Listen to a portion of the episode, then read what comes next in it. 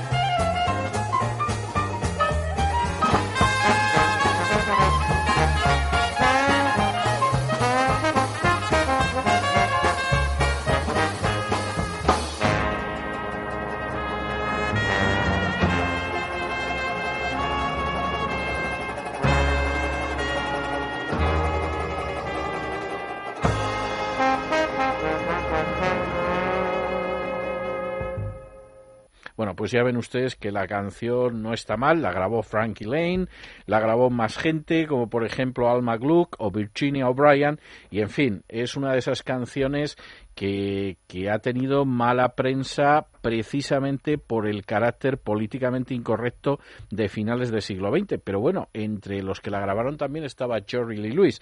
Es decir, no es una canción desdeñable.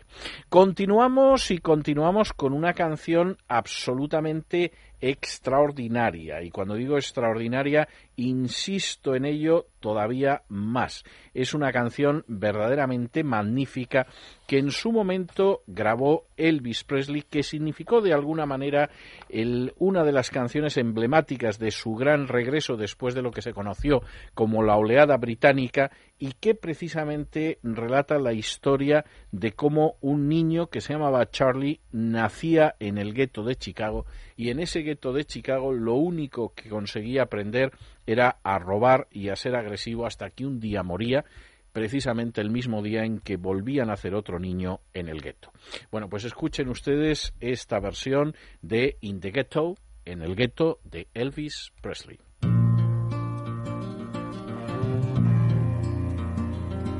As the snow flies on a cold and gray Chicago morning, a poor little baby child is born in the ghetto. And his mama cries. Cause if there's one thing she don't need is another hungry mouth to feed in the ghetto. In the ghetto. People, don't you understand? Your child needs a helping hand. He'll grow to be an angry young man someday. Take a look at you and me. Are we too blind to see? Do we simply turn our heads and look the other way? Well, the world turns. And a hungry little boy with a runny nose plays in the street as the cold wind blows in the ghetto. And his hunger burns. So he starts to roam the streets at night and he learns how to steal and he learns how to fight in the ghetto. Then one night in desperation, the young man breaks away. He buys a gun, steals a car, tries to run, but he don't get far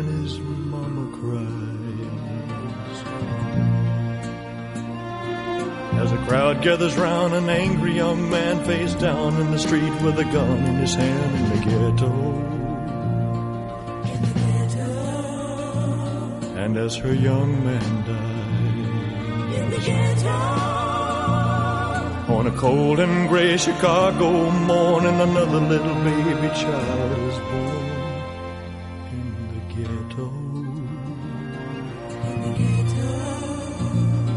And his mama cried.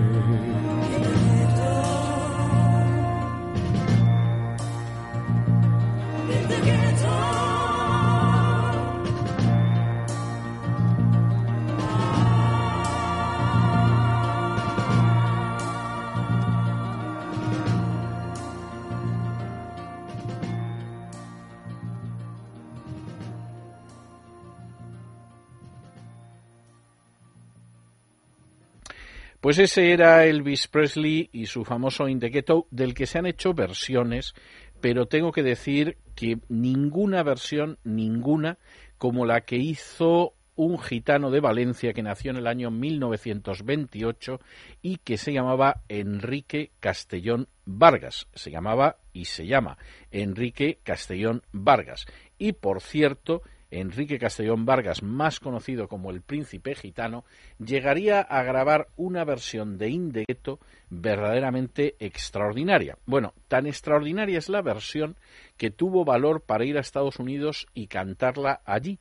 Y nos suponemos que los norteamericanos, al oírle cantar en inglés, pensarían que qué lengua más extraña era el español. En fin, No les adelanto más. Escuchen ustedes esta versión de In the Ghetto del Príncipe Gitano.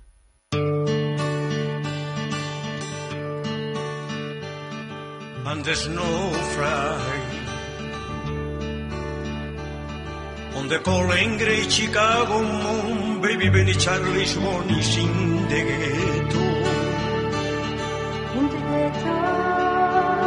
And the her mama cry. Cause the one sido sido ni modriti angry mouth in the ghetto.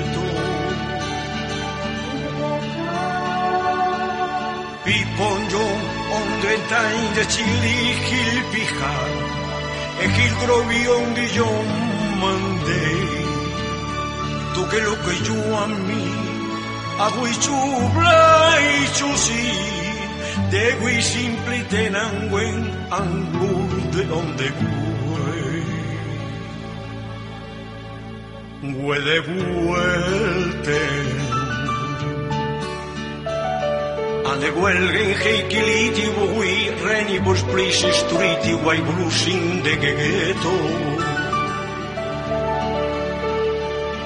And the Hangai Ben. So si starer to Ruan Street Naili just to feel he found facing the ghetto de Quarney and depression the John McBrickway Egisa i calestilikar kirturuan esturifar himau mamakrai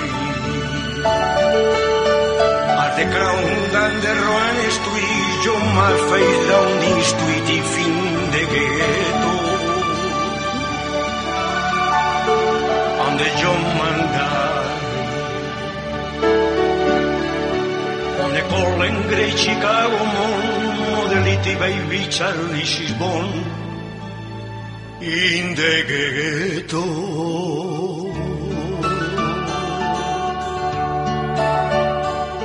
and his mama cry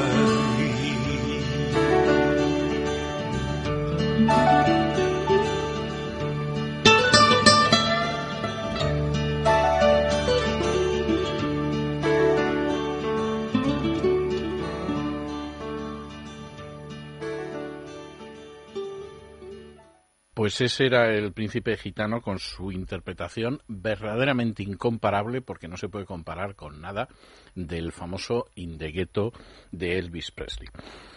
Continuamos y continuamos con una noticia triste de hace apenas unos días.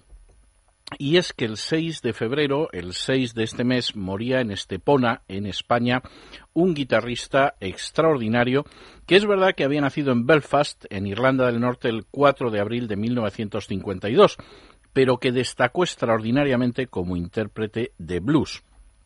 No solamente eso, como tendremos ocasión de ver en los próximos minutos, pudo interpretar blues a la limón con personajes como Albert Collins o como B.B. King, es decir, lo mejor de lo mejor. Seguramente muchos de ustedes ya se habrán dado cuenta de que les estoy hablando de Gary Moore y vamos a escuchar un par de piezas de él en los próximos minutos que demuestran hasta qué punto su pérdida ha sido trágica y es importante. La primera es una pieza famosísima de Gary Moore, el famoso Still Got the Blues. Todavía tengo los blues.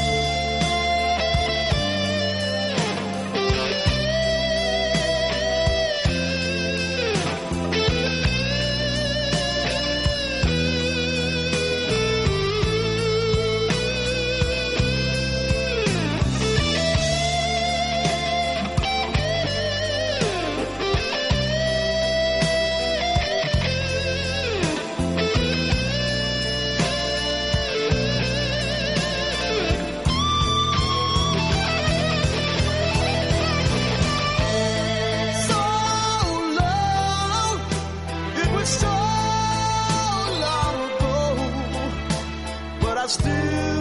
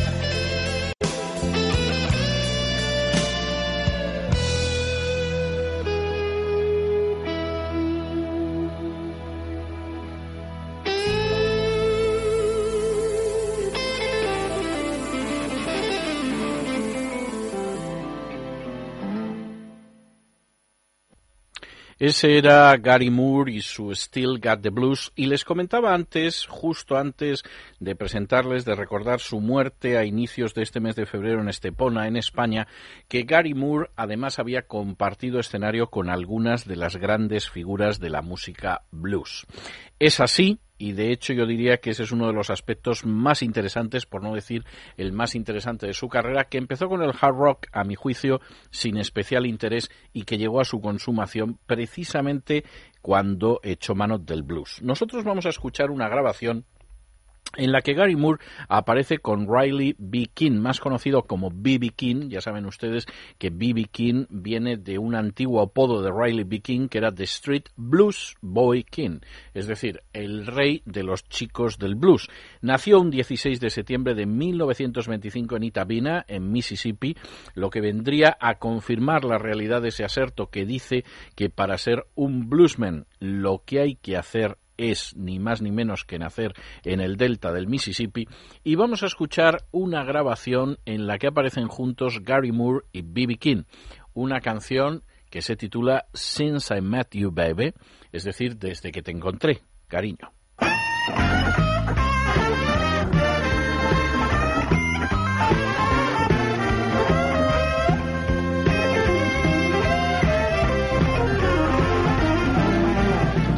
Up in the morning with a aching head. I couldn't remember anything I said. My friends told me I was running out of line. If it wasn't for you, baby, I'd be doing now since I met you, baby. Well, you made a new man of me. Since I met you, baby, I'm happy as a man could be. Used to think that I was better than the rest. Ain't no doubt about it, I was no second best. Used to do a lot of things right or wrong. Used to do a lot of crazy things before you came along. Since I met you, baby, made a new man out of me. Since I met you, baby, happy as a man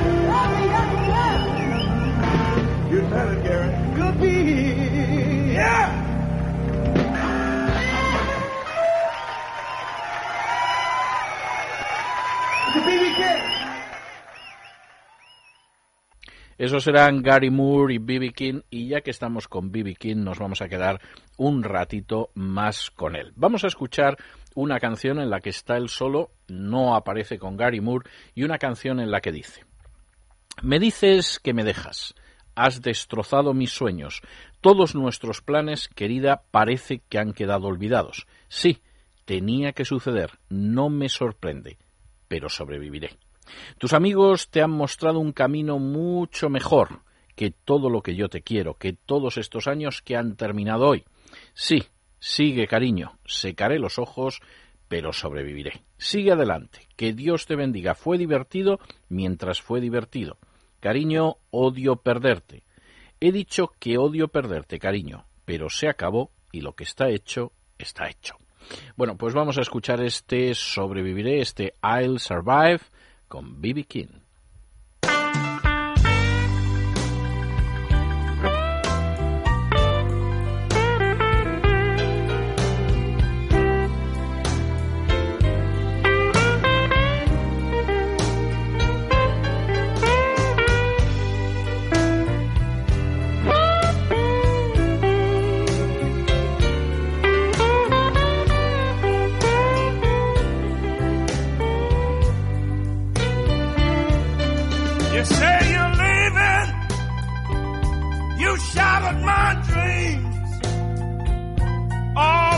plans, dear.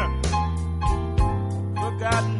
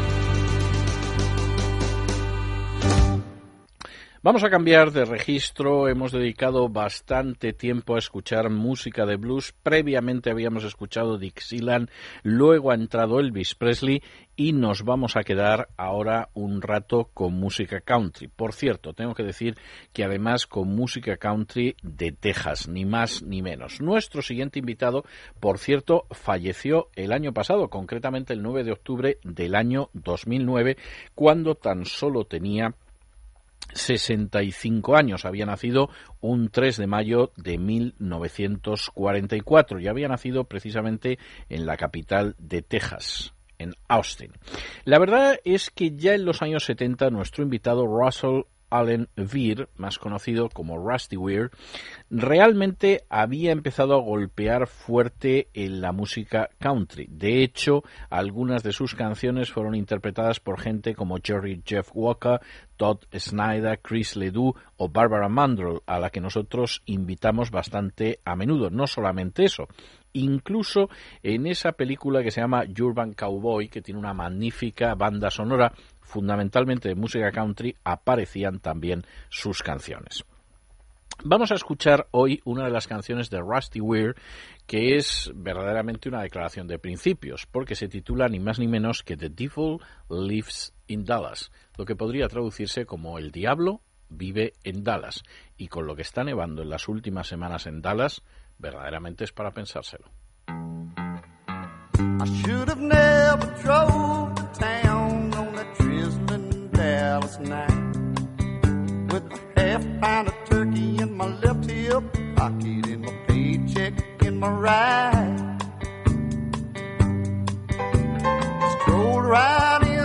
A a honky tonk, a woman slipped to the side.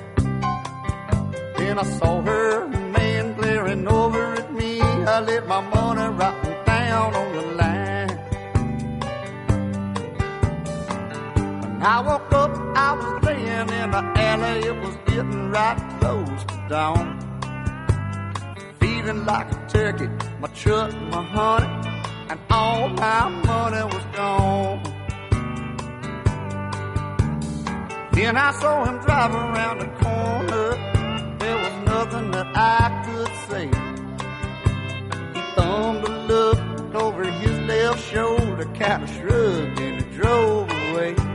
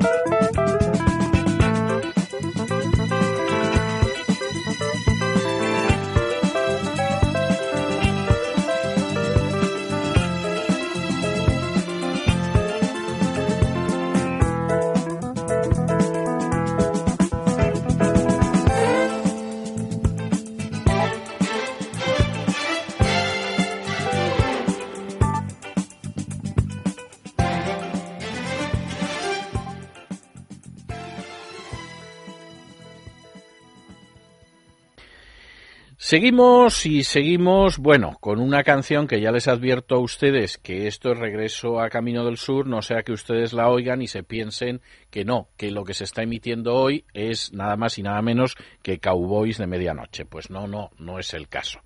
La canción la interpreta ese personaje que nació un 15 de junio de 1941 en Brooklyn, en Nueva York, y que moriría un 15 de enero de 1994 en Agura Hills, en California, pero que curiosamente es uno de los personajes que ya recibió de joven la influencia del rhythm and blues de Ray Charles o de los Everly Brothers y que luego llegaría a escribir mucha música que entra totalmente dentro de lo que sería la música country, hasta tal punto que en algunas de las selecciones de música country es uno de los personajes que aparece siempre. Les estoy hablando de Harry Nilsson Edward III, aunque por supuesto la gente lo conoce sobre todo como Nilsson. Por cierto, personaje que lo mismo hacía amistad con John Lennon y con su mujer, que ya es bastante complicado, como con Ringo Starr o con George Harrison o con Ray Cooper o con muchísimos otros. Y la canción que nosotros vamos a escuchar es esa canción que dice aquello de todos me hablan y no escucho una palabra de lo que dicen, solamente los ecos de mi mente. La gente ha dejado de mirar y no puedo ver sus rostros, solo las sombras de sus ojos. Voy a donde el sol sigue brillando a través de una lluvia que diluvia. Voy donde el tiempo encaja con mi ropa y doy la espalda a ese viento del noreste. Voy navegando sobre una brisa de verano y saltando por encima del océano como si fuera una piedra. La canción es Everybody's Talking, todos me hablan, y ya lo saben ustedes que es una canción que se convirtió en extraordinariamente popular porque es la pieza fundamental de la banda sonora de la película Midnight Cowboy o Cowboy de Medianoche.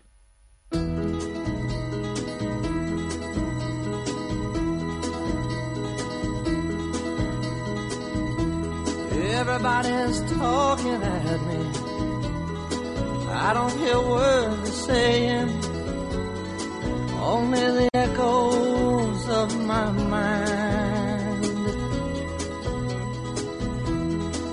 People stopping still. I can't see their faces, only the shadows of their eyes. I'm going where the sun keeps shining through the pouring rain.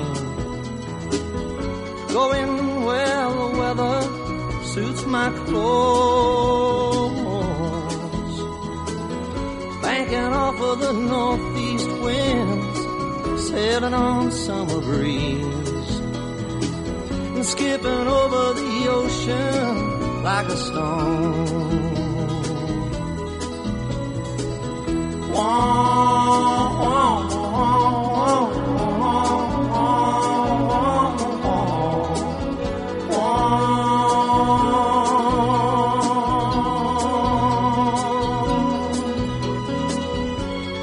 going where the sun keeps shining through the fall and rain, going where the weather suits my clothes. Banking off of the northeast winds, sailing on summer breeze. And skipping over the ocean like a stone. Everybody's talking at me. Can't hear a word they're saying. Only the echoes of my mind. Let you leave my love behind. No, I won't let you leave.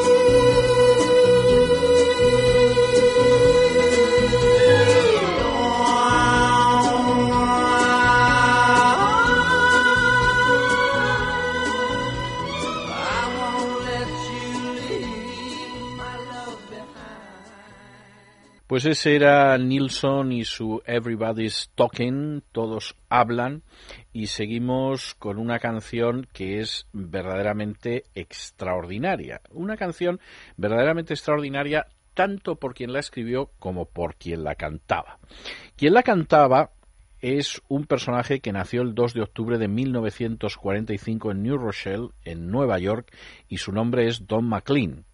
Quien la escribió era ni más ni menos que Mr. O, es decir, Roy Orbison. Y la canción es Crying, es decir, esa canción que significa que se podría traducir como llorando. La verdad es que cuando en el año 1981 la grabó Crying y llegó al número uno internacional con una canción que era más antigua, provocó en Roy Orbison un deseo de superación hasta tal punto que él volvió a regrabar la canción e incluso incorporó elementos de la versión de Don McLean. Es esa canción que decía estuve bien por un tiempo, pude sonreír por un tiempo hasta que te vi la última noche. Me estrechaste con tanta fuerza la mano cuando te detuviste a decir hola y después me deseaste que, que estuviera bien y no podías decir cómo habías que no podías decir que yo había estado llorando por ti, llorando por ti. Entonces dijiste adiós y me dejaste solo, solo y llorando. Y es difícil de comprender que el roce de esa mano fue lo que hizo que empezara a llorar. Bueno, pues vamos a escuchar este Crying, excepcional canción, insisto, de Roy Orbison, pero por cierto magníficamente versionada por Don McLean.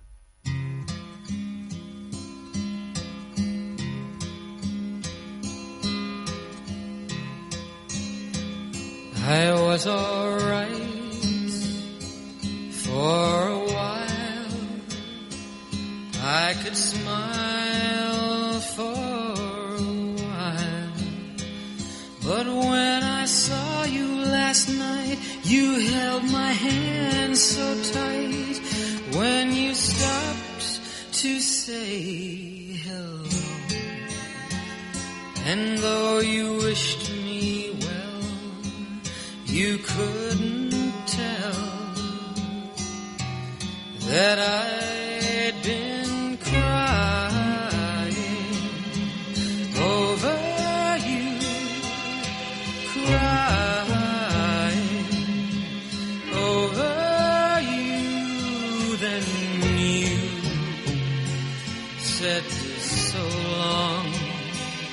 left me standing all alone, alone and crying,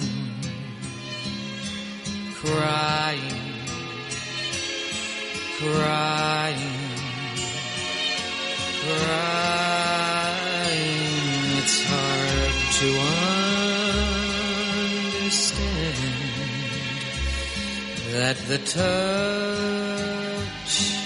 your hand can start me crying.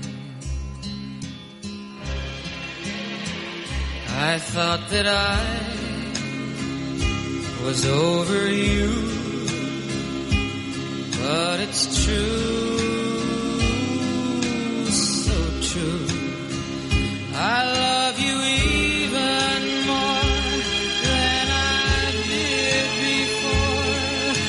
Yeah.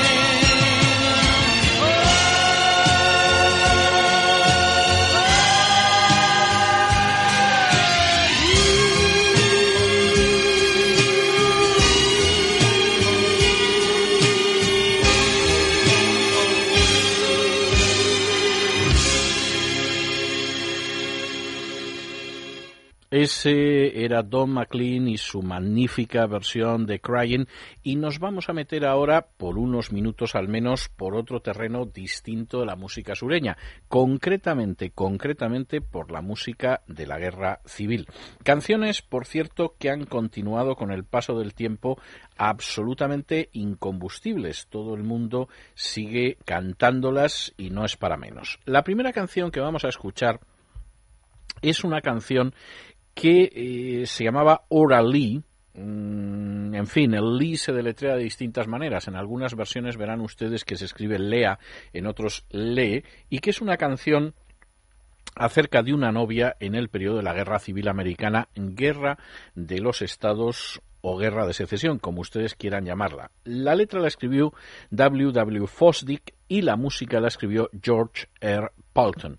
Y por cierto, es una canción verdaderamente muy popular porque en un momento determinado, adaptándola, adaptándola se convirtió en el Love Me Tender de Elvis Presley, que por cierto era el título de su primera película y una de las canciones, esta vez ya con letra de Ken Darby, que cantaba en esa película. La verdad es que eh, la canción ha sufrido avatares diversos. Por ejemplo, en The Trouble with Girls, que era otra de las películas de Elvis Presley, la canción se llamaba Violet, algo así como Violeta, y también utilizaba la melodía de Ora Lee, es verdad que con otra letra. Y además, curiosamente, y esto tiene es bastante significativo, en un momento determinado, la canción se convirtió en una canción típica de las academias militares en Estados Unidos, sobre todo de West Point, hasta tal punto que, por ejemplo, en 1954, John Ford, en una película que se llamaba The Long Grey Line, que sería la larga línea gris, por el color de los cadetes de West Point, pero que en España se llamó Cuna de Héroes, precisamente se podía escuchar la historia de Ora Lee como con otra letra pero con la misma música. La canción es muy hermosa y habla de cómo cuando canta el pájaro en la primavera por debajo del sauce, allí sentado escucho cómo canta y cómo canta ahora Lee. Era una muchacha que tenía el pelo dorado. La verdad es que el brillo del sol la acompañaba y al mismo tiempo se podía oír como el aire en algún momento contenía el aliento. Es una canción muy hermosa que habla de esa persona que ha quedado en casa, a la que esperamos volver a encontrar en el momento en el que regresemos del frente y que, en fin, tiene una melodía tan peculiar que, como han visto ustedes, la verdad es que ha aguantado los cambios más diversos.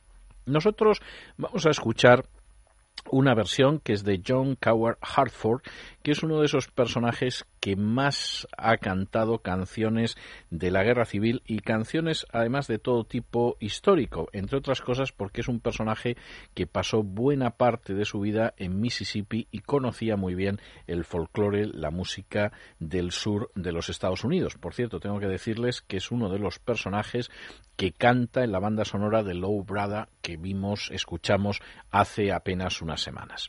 John Coward Hartford y su versión de Ora Lee.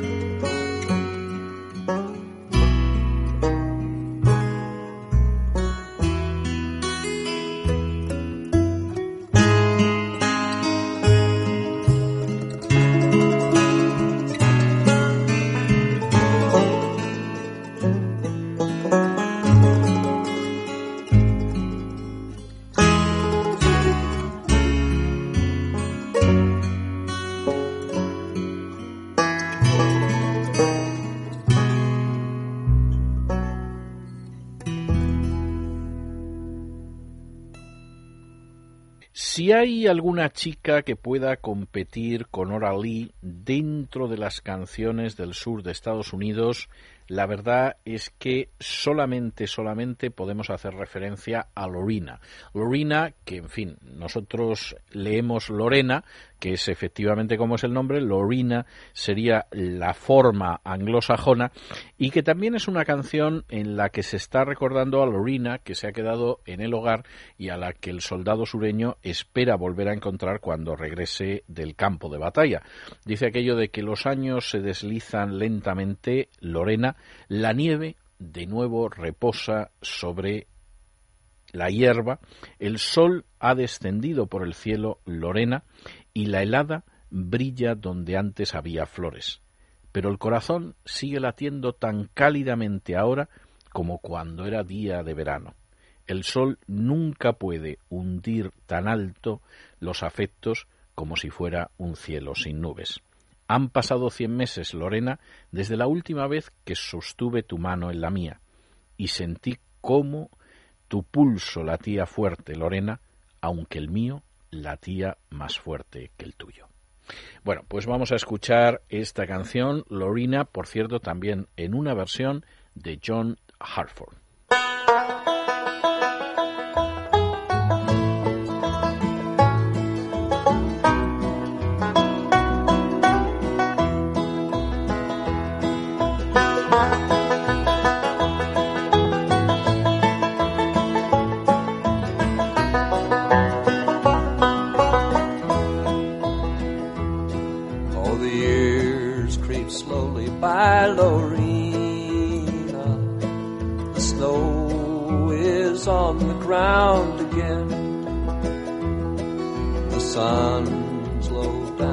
Down the Lorena. The frost gleams where the flowers have been. But the heart beats on as warmly now as when the summer days were nigh. Oh, the sun can never dip so low to be down cloudless sky.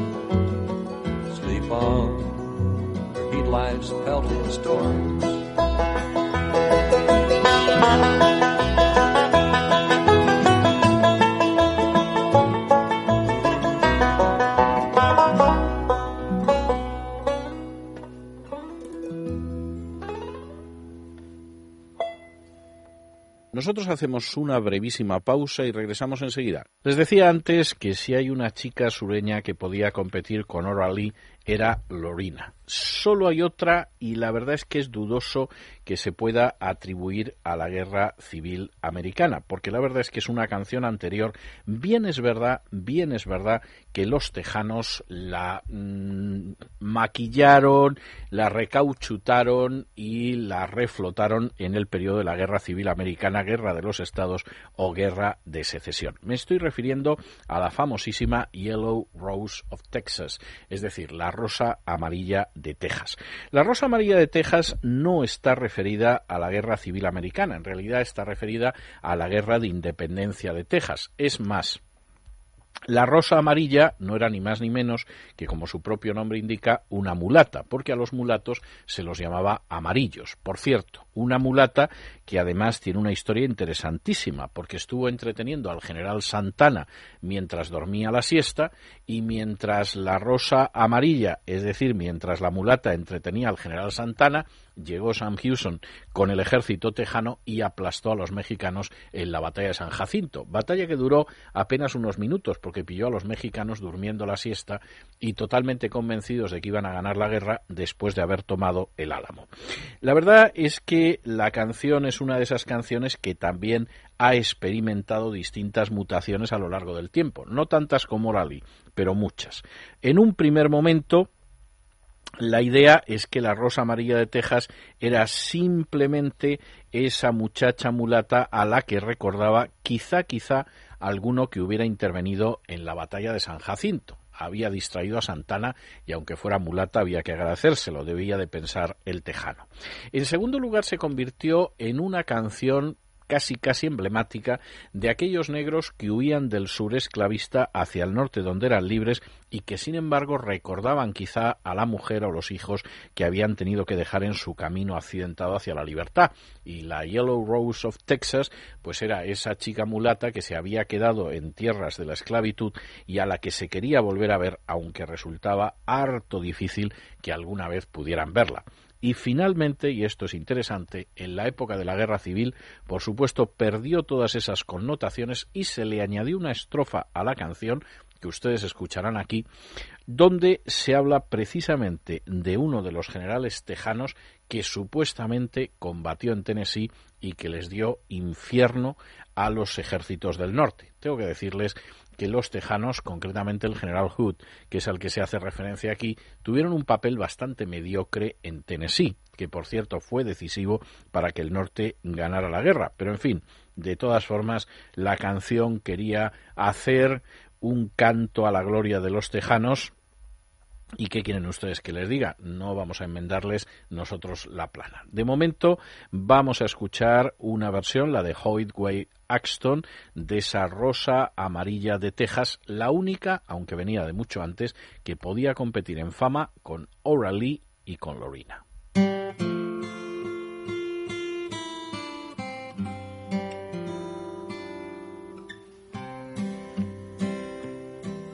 There's a yellow rose in Texas that I am going to see. No other soldier knows her, no soldier, only me. She cried so when I left her, it like to broke my heart.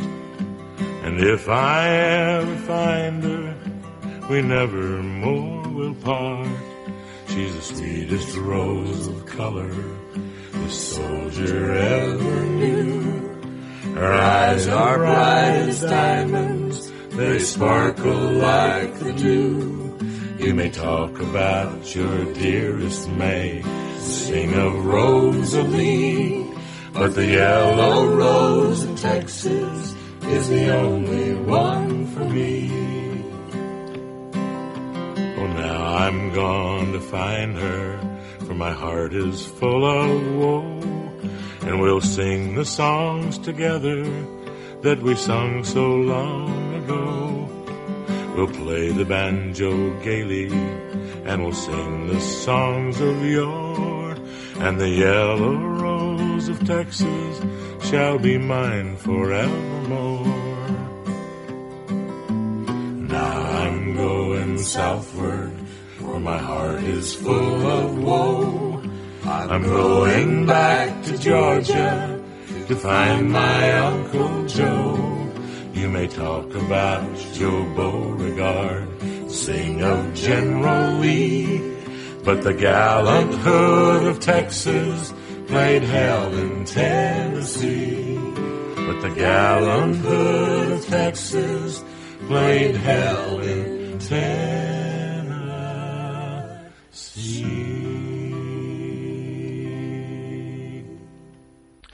Bueno, y ya que hemos visto tanto sobre la guerra civil, hemos escuchado tantas notas y hasta les he contado más de una historia, incluido la de la Rosa Amarilla de Texas, vámonos al cine.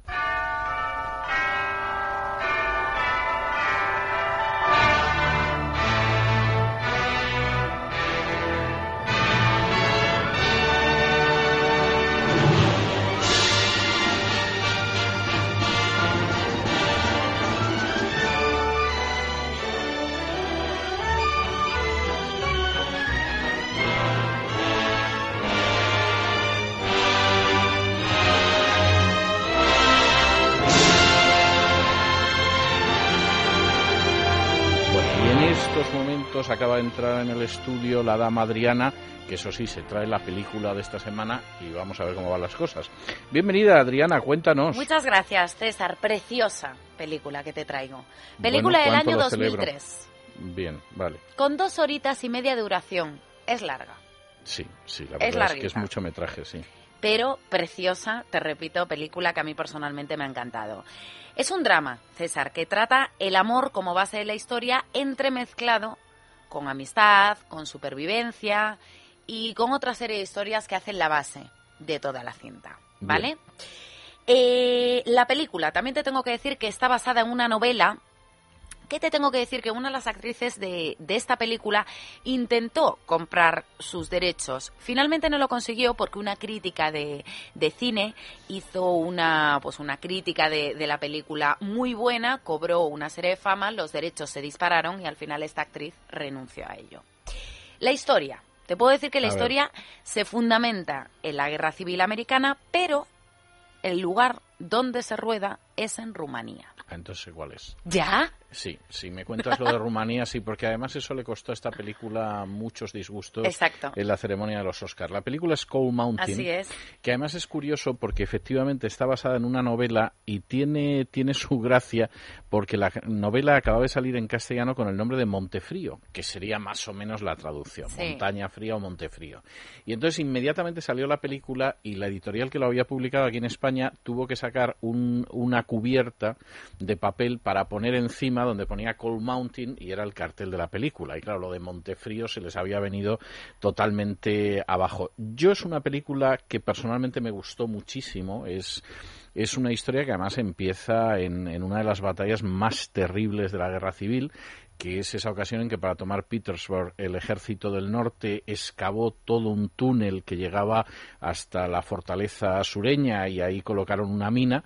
Aquello salió mal, se abrió un cráter inmenso en la tierra, no se cargaron los muros en ese momento y encima además los, los soldados mm, quedaron atrapados en una especie de cráter desde donde disparaban de arriba como si estuvieran disparando a los patos, cosa que por cierto en la película está muy bien Se hecho. refleja. Y eso provoca pues el hecho de que el protagonista, que es Inman, en un momento determinado decida que bueno, que ya está bien de guerra civil y que se vuelve a casa. Es una película muy crítica con la guerra porque aparece algún personaje bastante repugnante que se queda en la retaguardia eh, enviando a los jóvenes al frente y se va a ir aprovechando de esa situación hasta el final de, de la película, mientras que hay otros, como es el caso del pobre Inman, que se ha enamorado de Ada, encarnada por Nicole Kidman, y que de alguna forma, pues bueno, es, es de los que van a que los maten, ¿no?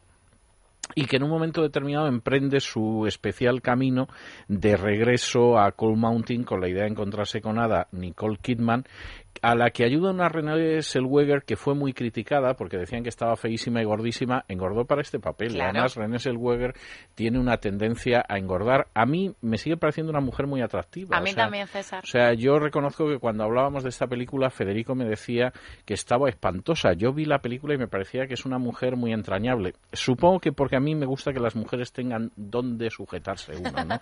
Y entonces René Zellweger, pues seguramente me resulta más interesante que Nicole Kidman. Pero en cualquier caso, las dos están muy bien. Y luego hay una serie de secundarios verdaderamente magníficos, empezando por Donald Sutherland, que interpreta a un pastor evangélico que es el padre de Nicole Kidman y que cuando muere Nicole Kidman en vez de marcharse a otro sitio más tranquilamente se queda allí.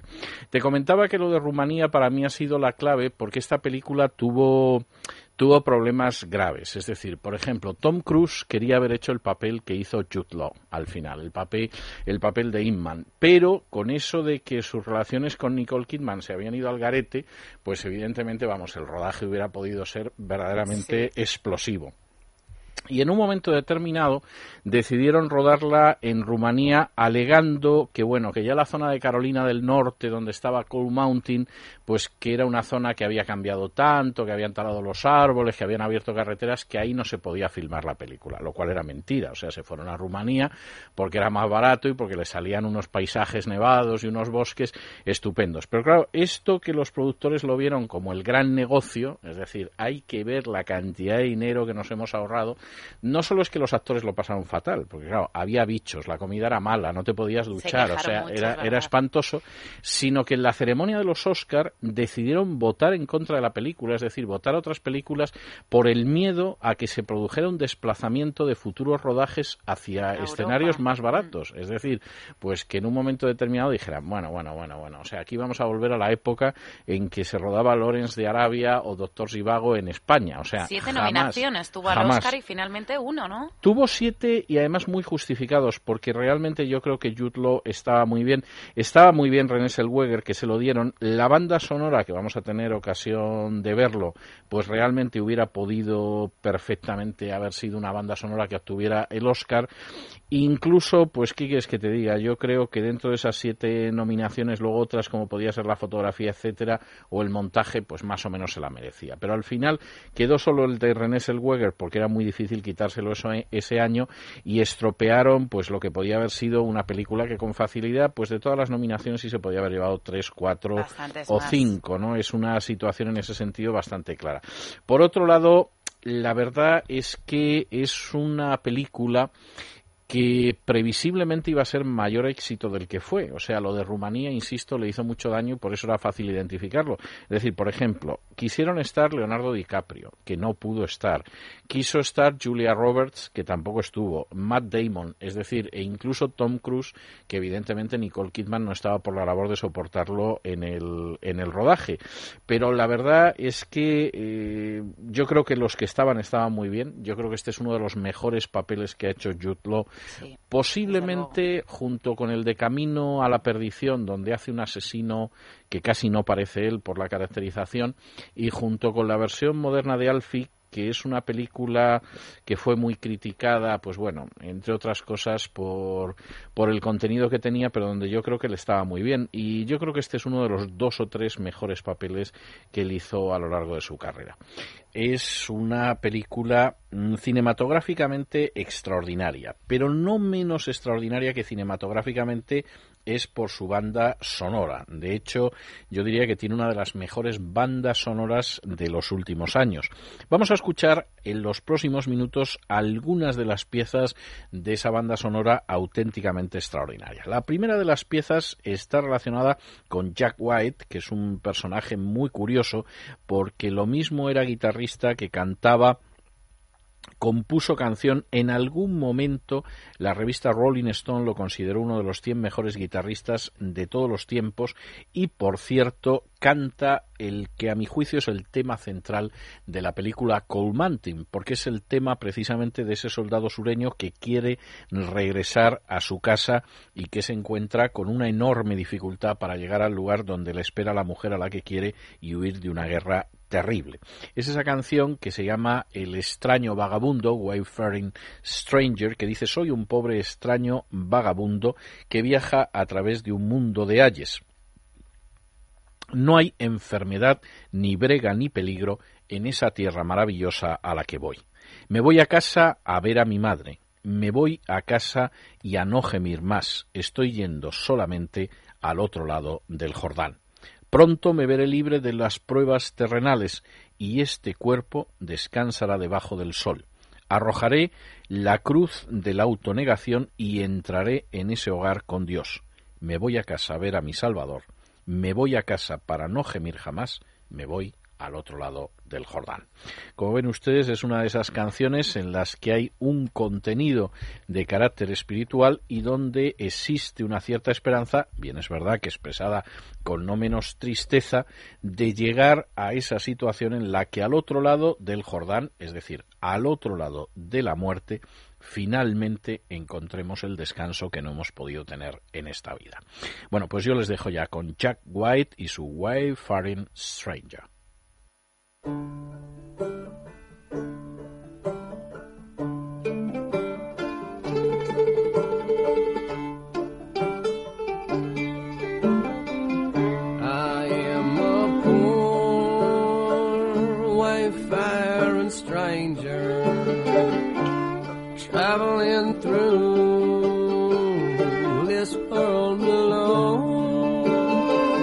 There is no sickness,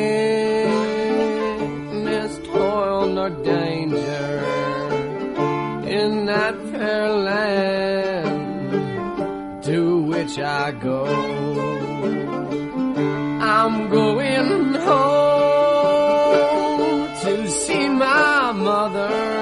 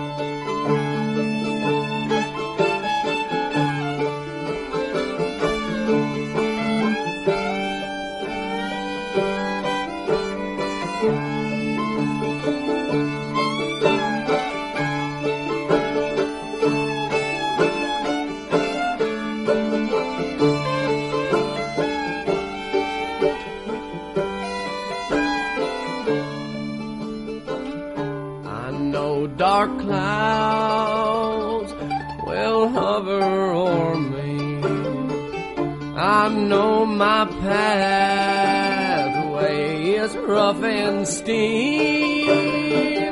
but golden fields lie out before me, where weary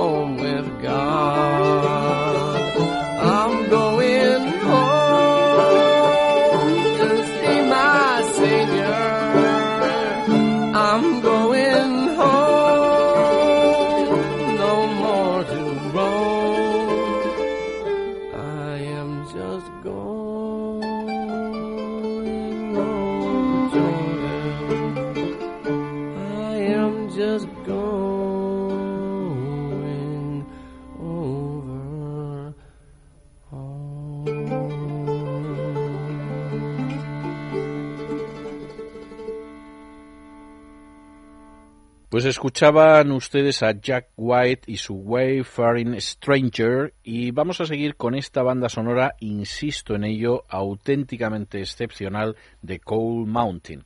Concretamente con una canción que es de Alison Krauss. Ya saben ustedes que Alison Krauss es una de las grandes cantantes y violinistas de bluegrass que ha conseguido varios discos de platino y nada más y nada menos que 27 premios Grammy. Es la mujer que más premios Grammy ha conseguido. Bien, es verdad que los ha conseguido en multitud de, de, categorías, como solista, como productora, como colaboradora y además junto a su conjunto, que por cierto es eh, Union Station y que se encuentra tan solo a cuatro Grammys del récord absoluto que lo tenía, lo sigue teniendo Sir George Solti, que era un británico que se dedicaba a grabar música clásica, por ejemplo, las nueve sinfonías de Beethoven. Alison Krauss, curiosamente, iba para intérprete de violín clásico, pero acabó al final haciendo música bluegrass y la verdad es que vamos a escuchar una de las canciones que mm, aparece en esa banda sonora extraordinaria de Coal Mountain y que se titula The Scarlet Tide, algo así como La Marea Escarlata con Alison Krauss.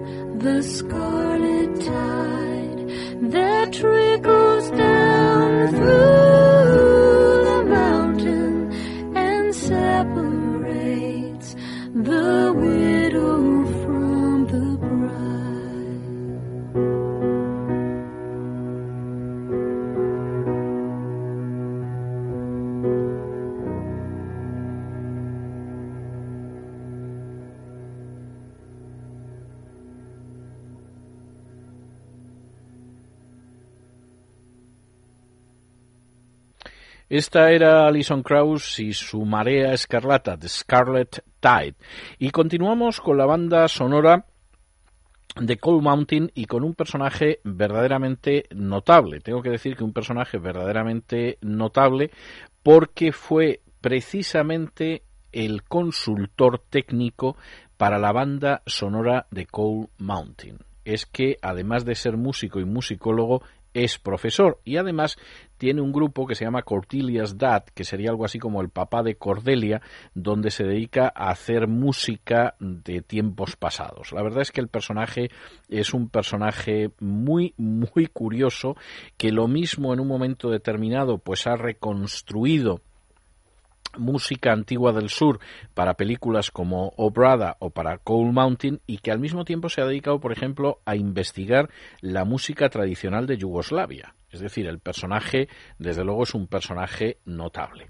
Nosotros lo vamos a, a escuchar en un tema muy interesante que se titula Am I Born to Die? Es decir, he nacido para morir, uno en el que dice he nacido para morir, para dejar que este cuerpo se desplome y mi espíritu que tiembla tenga que volar hacia un mundo desconocido, hacia una tierra de sombras profundas no traspasadas por el pensamiento humano, la región terrible de los muertos.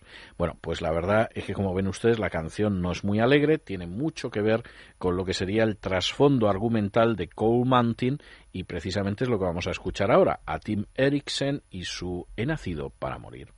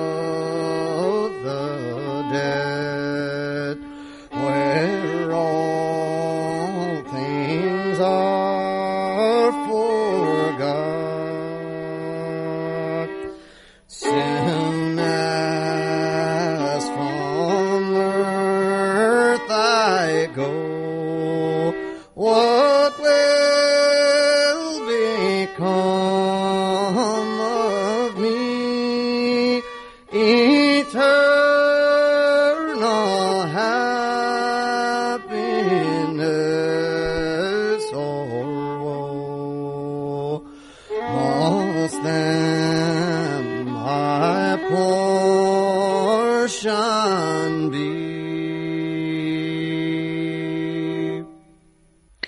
La banda sonora de Coal Mountain tiene además eh, personajes, como ven ustedes, extraordinarios.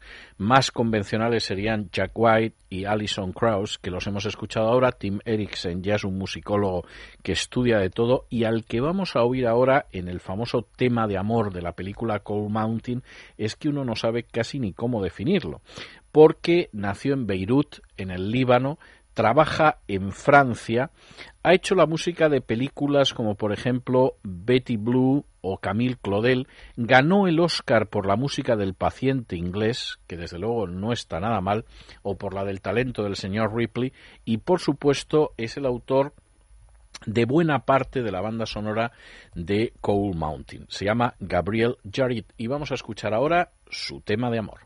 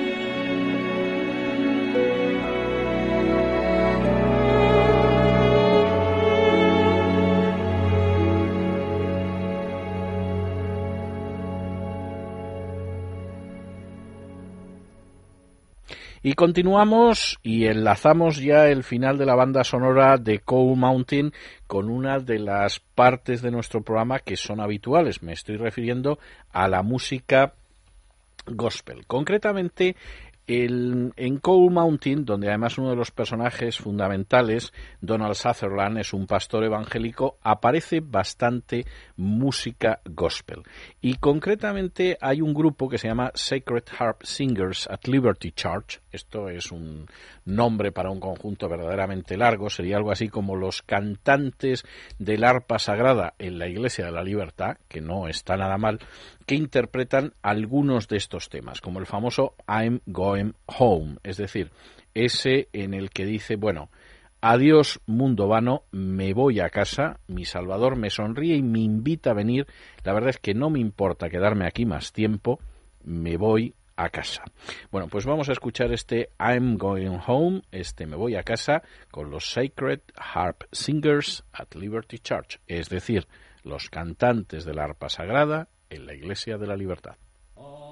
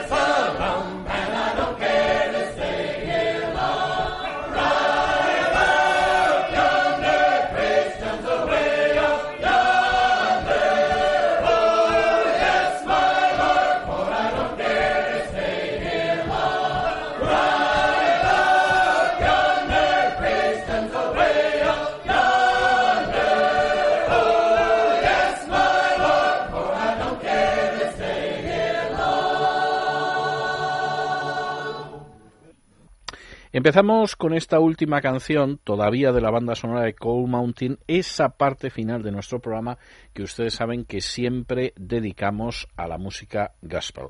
En ella nos vamos a quedar estos últimos minutos.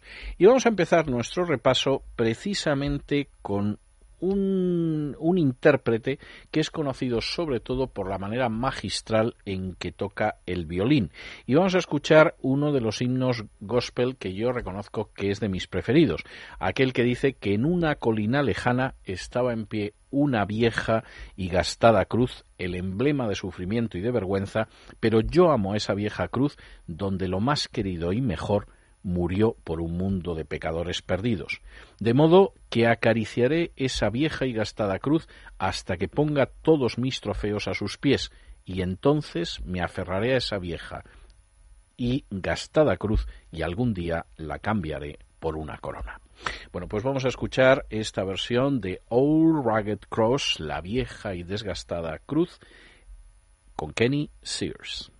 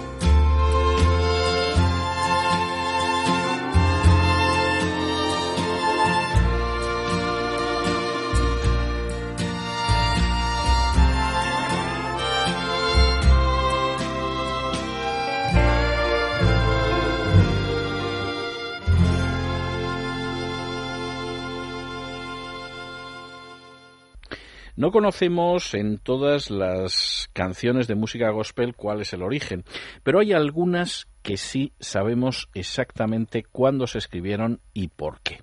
Por ejemplo, fue el caso de la canción que vamos a escuchar. Su autor, su compositor, era el famosísimo Hank Williams, que ya saben ustedes que nació en Mount Olive, en Alabama, un 17 de septiembre de 1923 y que murió en Oak Hill, en Virginia Occidental un 1 de enero de 1953. Auténtico icono de la música country y sin duda uno de los músicos de mayor influencia del siglo XX. La verdad es que Hank Williams tenía un problema bastante serio, nació con un caso no diagnosticado de espina bífida oculta, un trastorno de la columna vertebral que le causó enormes dolores durante toda su vida y que influyó muchísimo en que consumiera alcohol y posteriormente drogas, pero era una persona que ocasionalmente intentaba volverse hacia Dios y curiosamente un día en que regresaba de un recital ya por la noche en el automóvil y se había dormido, de pronto se despertó justo para ver la luz de un faro que arrojaba su luminosidad para indicar a los barcos el camino hacia el puerto. Y en ese momento, en ese momento fue cuando Hank Williams encontró una explicación espiritual y escribió la canción que vamos a escuchar ahora, que se llama I Saw the Light. Yo vi la luz. Es decir, en momentos de tremenda oscuridad, igual que aquel faro proporcionaba luz a los barcos, a él Jesús le había proporcionado la luz. Y de hecho no deja de ser significativo que la letra de la canción diga, entre otras cosas, vi la luz, vi la luz, no más oscuridad, no más noche, ahora estoy feliz, no hay penas a la vista, gloria a Dios porque vi la luz. Bueno, pues vamos a escuchar este I Saw the Light en la voz de Hank Williams. I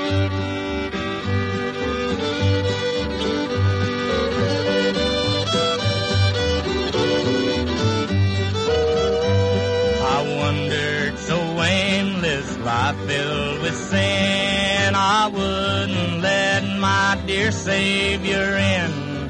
Then Jesus came like a stranger in the night. I saw the light. I saw the light, I saw the light. No more darkness, no more night. Now I'm so happy, no sorrow inside. Praise the Lord, I saw the light.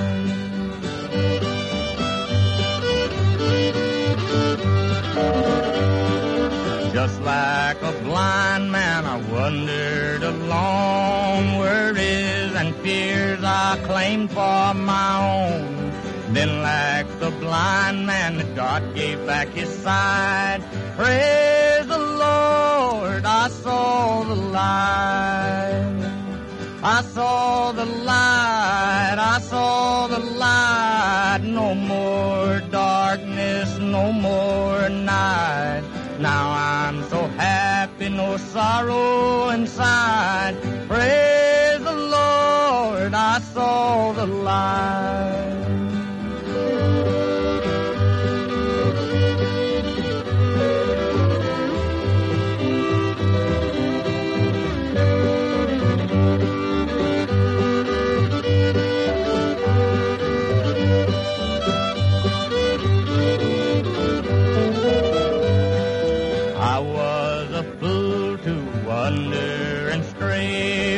Stray, is the gate and narrow's the way. Now I have traded the wrong for the right. Praise the Lord, I saw the light.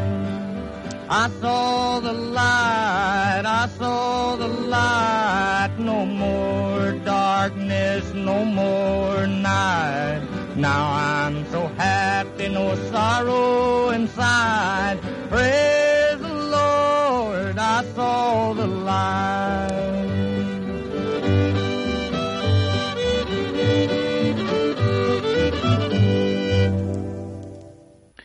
Empezábamos casi el programa después de la versión Dixieland del Carry Me Back to Old Virginia con ni más ni menos que Elvis Presley. Vamos a acabar no con Elvis Presley, pero sí con un conjunto que cantó junto a Elvis Presley durante años, The Jordaners. Es más, un conjunto al que Elvis Presley admiraba extraordinariamente, tanto, y esto no lo sabe mucha gente, que esos movimientos típicos de cadera de Elvis Presley en realidad eran los movimientos del bajo de este conjunto, de The Jordaners. Bien es verdad que Elvis Presley los exageraba, los acentuaba, les daba un tono más sexual, si ustedes quieren, pero en última instancia no era nada más que la copia del bajo, al que Elvis, por cierto, admiraba extraordinariamente. Nosotros nos vamos a despedir escuchando a este grupo que cantaba gospel inicialmente y que posteriormente acompañaría a Elvis, pues por ejemplo, en el famosísimo e irrepetible concierto desde Hawái, y lo vamos a escuchar con una de las canciones clásicas de la música gospel, el famoso Standing on the Promise, es decir, apoyándose en las promesas. La canción dice aquello de apoyándose en las promesas de Jesús, agarrándome con toda mi fuerza a su palabra, porque si Dios lo dijo, yo lo creo, y por mi fe lo voy a recibir. De manera que me aferro a las promesas, no voy a ceder, no voy a ceder, no voy a desviarme, me apoyo en las promesas de Dios. Bueno, pues vamos a escuchar a los Jordaners y este Standing on the Promise.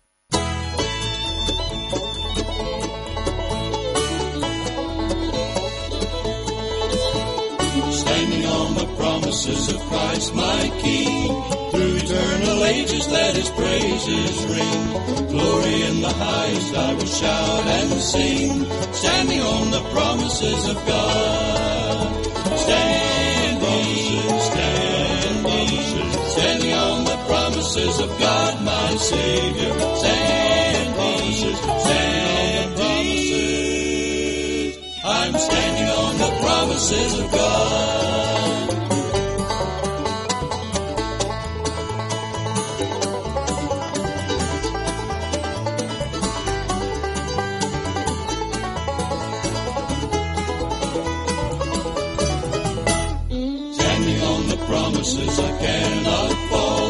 Listening every moment to the Spirit's call.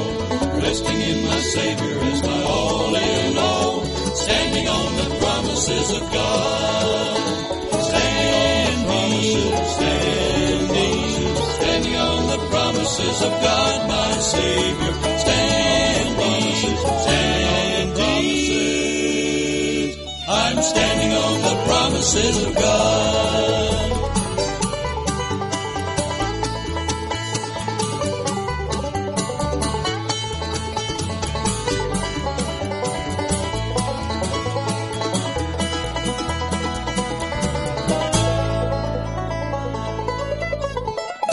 Regreso a Camino del Sur con César Vidal. Es Radio. Y hasta aquí hemos llegado con nuestro regreso a Camino del Sur de esta noche. De modo que, como siempre, tenemos que dar las gracias a aquellas personas sin las que sería pero verdaderamente imposible que pudieran ustedes escuchar este programa, al caballero Javier y a las damas Adriana y Gala. Ya saben ustedes que este programa vuelve a remitirse los domingos y que en cualquier caso les esperamos la semana que viene, Dios mediante, el sábado de 12 de la noche a 2 de la madrugada para escuchar una nueva emisión de regreso a Camino del Sur. Por supuesto, para aquellos que nos quieran escuchar en otro programa, en Es la Noche de César, estaremos en esta misma sintonía de lunes a viernes de 8 a 12 de la noche. Y como siempre, nos despedimos con una despedida sureña. God bless ya. Que Dios les bendiga.